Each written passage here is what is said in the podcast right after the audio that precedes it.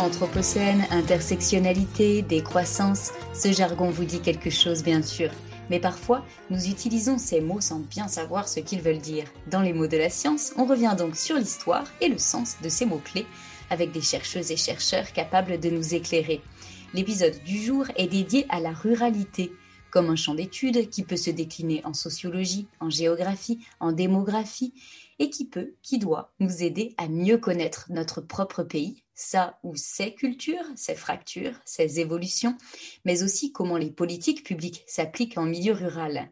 Pour nous en parler, nous recevons la sociologue Yaël Amselem Mingui. Yaël, bonjour. Bonjour. Vous êtes chercheuse à l'Institut national de la jeunesse et de l'éducation populaire. Vous venez de publier un ouvrage sur la jeunesse rurale qui est le fruit d'un long travail d'enquête sociologique de terrain dans quatre territoires français. Cet ouvrage s'appelle Les filles du coin, vivre et grandir en milieu rural. Donc on va évidemment parler de ruralité, mais aussi de jeunesse française au pluriel. Alors avant tout, une question de définition. Qu'est-ce que c'est la ruralité? Comment on la définit quand on est chercheuse? Alors, euh, avant tout, ce qui est intéressant, c'est que dans la définition en sociologie de la ruralité, c'est qu'elle est d'abord euh, plurielle. Par rural, on va à la fois qualifier euh, des espaces de production agricole, alors que finalement, l'espace rural compte aujourd'hui moins de 6% d'exploitants parmi les actifs. on va aussi qualifier des territoires qui vont être considérés comme isolés, et puis aussi véhiculer l'image d'un univers bucolique, comme on a pu voir depuis, euh, depuis près d'un an, depuis euh, les confinements. Et en fait, euh, l'intérêt de la sociologie et son regard sur la ruralité, c'est de montrer combien, en fait, à distance de vision uniformisée, la sociologie a pour objectif de mettre en lumière différentes facettes des dynamiques des espaces ruraux, chercher à comprendre et à rendre compte des conditions de vie et des rapports sociaux dans lesquels sont impliqués, dans lesquels vivent les individus.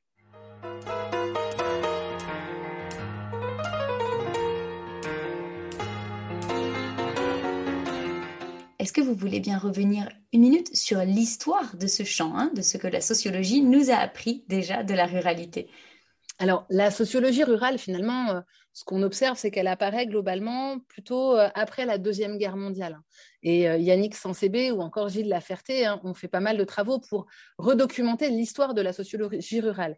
Et ils montrent tous les deux comment on va passer d'une opposition finalement euh, routine, tradition, ruralité, civilisation urbaine, civilisation rurale, et comment finalement à partir des années 50, on va dépasser cette dynamique-là?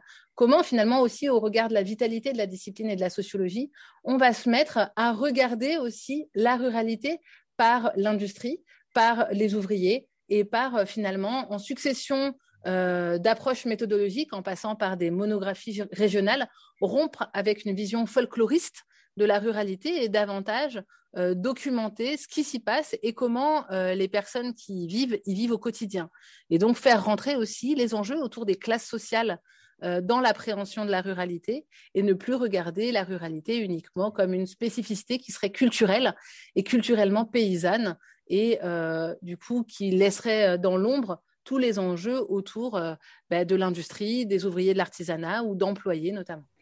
Alors, pour nourrir notre discussion, j'aimerais qu'on écoute Nicolas Reneil. C'est un sociologue. Il est l'auteur de l'étude Les gars du coin, réalisée dans les années 90 et encore aujourd'hui considérée comme cruciale pour éclairer la ruralité française. On va écouter un extrait issu d'une conférence. Il parle donc des gars du coin. Il explique que dans le contexte de la crise post-industrielle, eh bien, l'appartenance la plus sûre, ce n'est plus l'entreprise, le syndicat, ni même la famille, c'est la bande de potes. On l'écoute.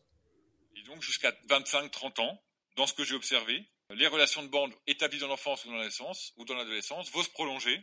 Et c'est en fait une forme de rempart ultime contre les crises d'appartenance familiale et professionnelle et euh, va se mettre en place ce que euh, Gérard Mauger appelle une forme de bohème populaire c'est-à-dire que c'est des jeunes, on est, euh, c'est des jeunes de leur temps. Hein. ils sont beaux être de classe populaire, ils sont bien sûr de leur temps.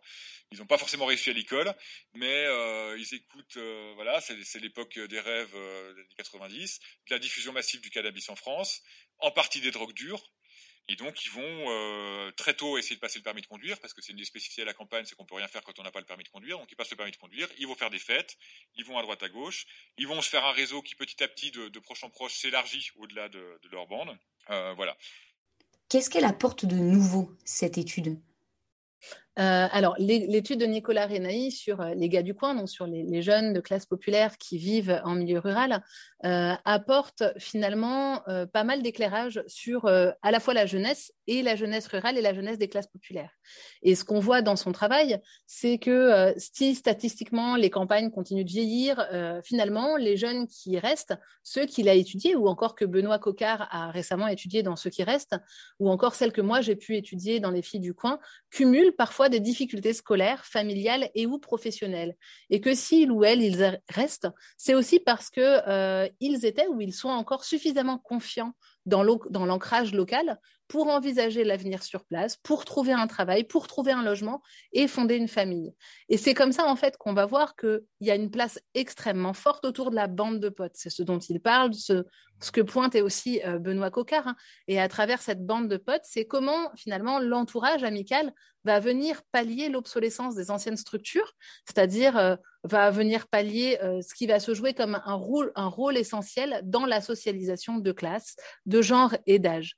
Nicolas Renaï explique ainsi comment, dans un contexte local fait finalement de vieux ouvriers et de jeunes précaires, la bande de potes constitue un lieu de solidarité primordial, protégeant euh, du coup les gars du coin des discrédits qui les guettent ou euh, les distinguant d'hommes de leur âge plus précaires et plus isolés. Et donc finalement, la bande de potes va permettre d'exister dans un univers social et d'avoir sa place et de bénéficier d'un certain réseau.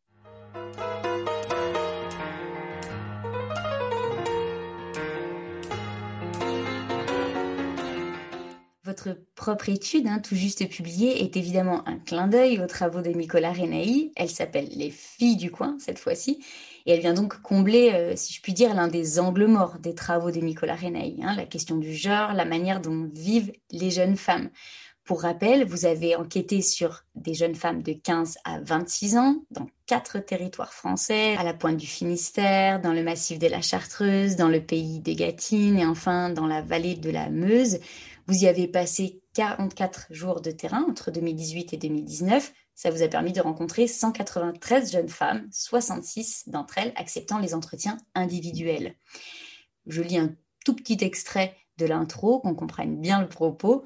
Enquêter sur les filles du coin, c'est tenir compte du quotidien des filles qui ne sont pas parties, qui n'ont pas pu partir, qui ont dû rester dans leur hameau ou leur village, dans leur petite ville, bref, dans leur milieu rural.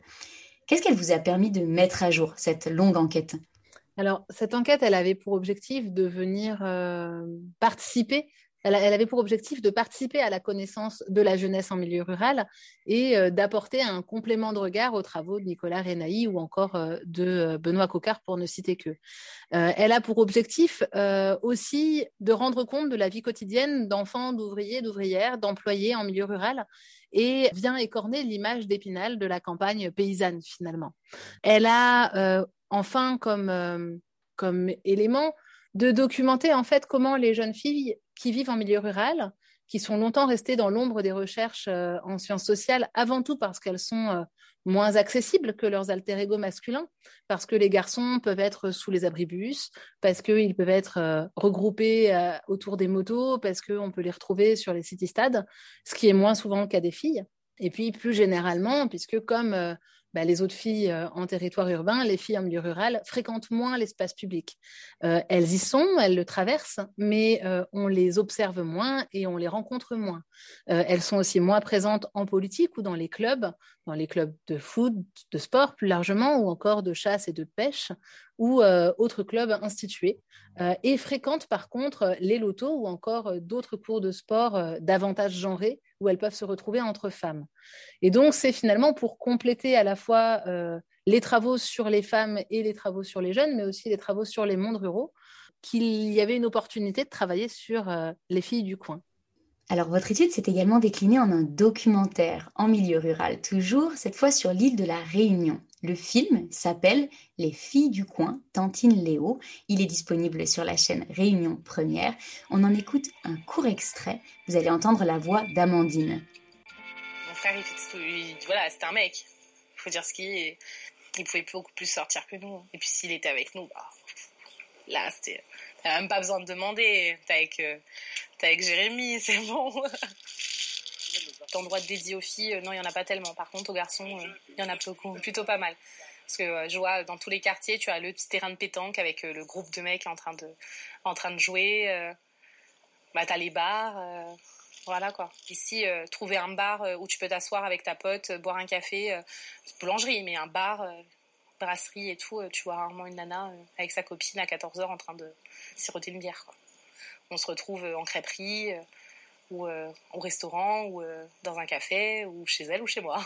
Ça reste quand même assez ancré à la, Réunion le fait que voilà la femme elle doit rester à la maison, faire à manger, s'occuper du, du, ménage, c'est vachement présent. On va demander l'autorisation si on peut sortir ou euh, parce que ça te dérange, euh, beaucoup de jalousie. Euh, voilà. Et moi, je peux pas. Je, je, peux pas. Je pensais pouvoir, mais non, pas du tout au final. Vous voulez réagir, Yael? Oui, bah, ce qui est intéressant dans, le témoignage d'Amandine, c'est à la fois comment elle, elle, identifie sur son territoire l'absence de lieu pour les filles, où elle va lister en fait toute une série de lieux euh, devant lesquels elle passe, qu'elle peut, enfin voilà, qu'elle qu'elle voit au quotidien et qui sont en fait davantage euh, utilisés par les hommes et par les garçons. Alors elle prend le terrain de pétanque, mais on pourrait prendre le terrain de foot, on pourrait prendre le city stade. Euh, enfin voilà, chaque territoire a finalement son espace. elle prend aussi les bars significativement comme étant des lieux de garçons. Alors, euh, d'une part, il y a de moins en moins de bars sur les territoires ruraux, mais en plus, euh, quand il y a des bars, les filles s'y sentent pas à l'aise. Alors, ça ne veut pas dire qu'il n'y a pas de filles, mais être une jeune femme et aller boire une bière avec une copine, effectivement, c'est peu visible euh, par rapport à des garçons qu'on va pouvoir voir. voilà. Et ce qui est intéressant dans ce qu'elle dit, c'est qu'elle va citer plein de petits exemples de choses qu'elles font, mais elles sont surtout beaucoup les unes chez les autres. Et elles font beaucoup de choses les unes chez les autres. Ah oui, elles boivent des coups, mais euh, elles vont écouter de la musique, elles vont regarder des films comme des jeunes femmes de leur génération.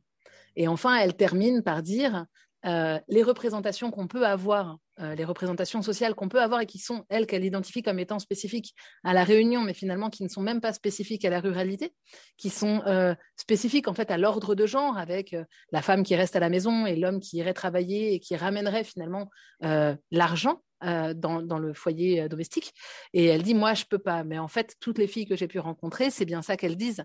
Elles disent qu'elles peuvent pas. Elles sont toutes dans une aspiration à l'indépendance économique de manière très forte, cherchent du travail dans des conditions qui sont pas du tout optimales, hein, avec peu d'emplois disponibles, des formations qui sont euh, plutôt professionnalisantes et des emplois sous-qualifiés au regard des formations qu'elles ont. Et donc, c'est ça qu'elle pointe, c'est je peux pas et en même temps, ce je peux pas, il est à entendre aussi au regard de ce qui est possible sur leur territoire. Et Amandine, elle a marqué une rupture frontale hein, avec, euh, avec tout ça et elle a choisi euh, de vivre autrement sa vie que comme étant une femme à la maison. Et toutes les filles que moi j'ai pu rencontrer n'aspirent pas à ces vies-là. Une dernière question enfin. À quoi servaient-ils ces travaux? Vers qui circulent les connaissances que vous apportez sur les milieux ruraux français? Alors, à quoi sert la sociologie? D'une part, la sociologie, elle sert à rendre compte des conditions de vie et des inégalités, mais aussi euh, des aspirations et des représentations de la population. Elle sert aussi à, servir de marqueur à un moment de la situation et euh, peut être mobilisée, mobilisable pour les professionnels euh, du secteur. Alors là, par exemple, du travail social, de l'enfance et de la jeunesse, mais aussi de l'éducation ou des professionnels de la mobilité, euh, typiquement, puisque euh, dans ce, type de travail, on va voir tous les enjeux euh, de vie quotidienne qui vont revenir en fait, et qui vont revenir du point de vue des âges, du genre et de la classe sociale. Et donc, ben, ça va être des points d'appui aussi pour les élus pour monter des politiques publiques. et puis enfin, c'est de l'intérêt aussi pour l'ensemble des jeunes qui peuvent participer à ce type d'enquête que d'être considérés comme des jeunes de leur génération et d'avoir un mot à dire en tant que jeunes pour participer euh, aussi à des recherches qui sont euh, d'habitude loin d'eux et dont ils identifient rarement ce que ça veut dire un métier comme sociologue.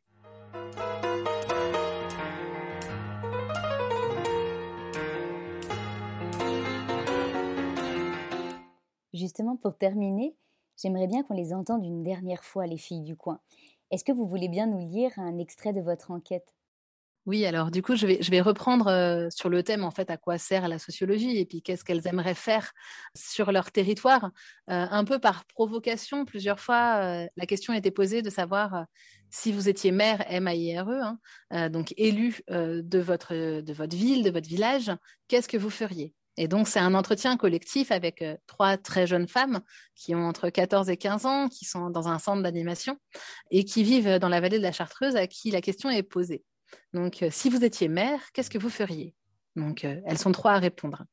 la première fille répond Oh, mettre un McDo. Un McDo et des magasins. Sa copine répond Ouais, et pas mettre des trucs inutiles, genre, je sais pas, là, il y a un nouveau magasin qui a ouvert. C'est quoi? Une cave à vin? Mais qu'est-ce qu'on s'en fout, franchement? Donc la première répond Ah oui, à côté du kebab, ça sert à rien. Voilà, Jean, le kebab, ça a été le meilleur truc qui est arrivé ici, quoi. Voilà, c'est comme, c'est comme là, dans les centres-villes. Là, il y a trois ou quatre coiffeurs. C'est inutile. Et il y a quatre fleuristes. Non, pas quatre fleuristes, mais bon, il y a des magasins qui sont ouverts, on ne sait même pas c'est quoi. Il y a un magasin de ski, mais il n'y a personne qui y va. Donc il y a une autre qui répond bah, Enfin, si, l'hiver. Mais non, même l'hiver, et en plus, il est cher. Et donc euh, là, il y a une fille qui répond Ouais, et puis il y a un magasin, ils vendent des cailloux. Là, elles rigolent toutes les trois. Des pierres précieuses. Et puis il y a Brigitte Boutique. Merci, mais voilà quoi. C'est un magasin de vêtements. Mais autant nous faire un Jennifer. Ouais, voilà, nous, on voudrait être Jennifer, Bershka, Pull&Bear. Ouais, tous les trucs qu'il y a à Grenoble.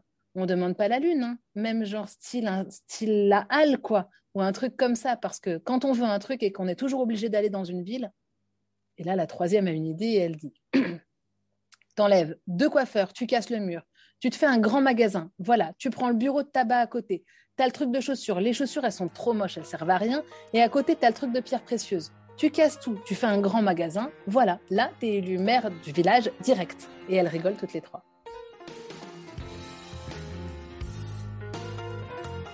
Yael Anselm Nagui, un grand merci. C'était les mots de la science.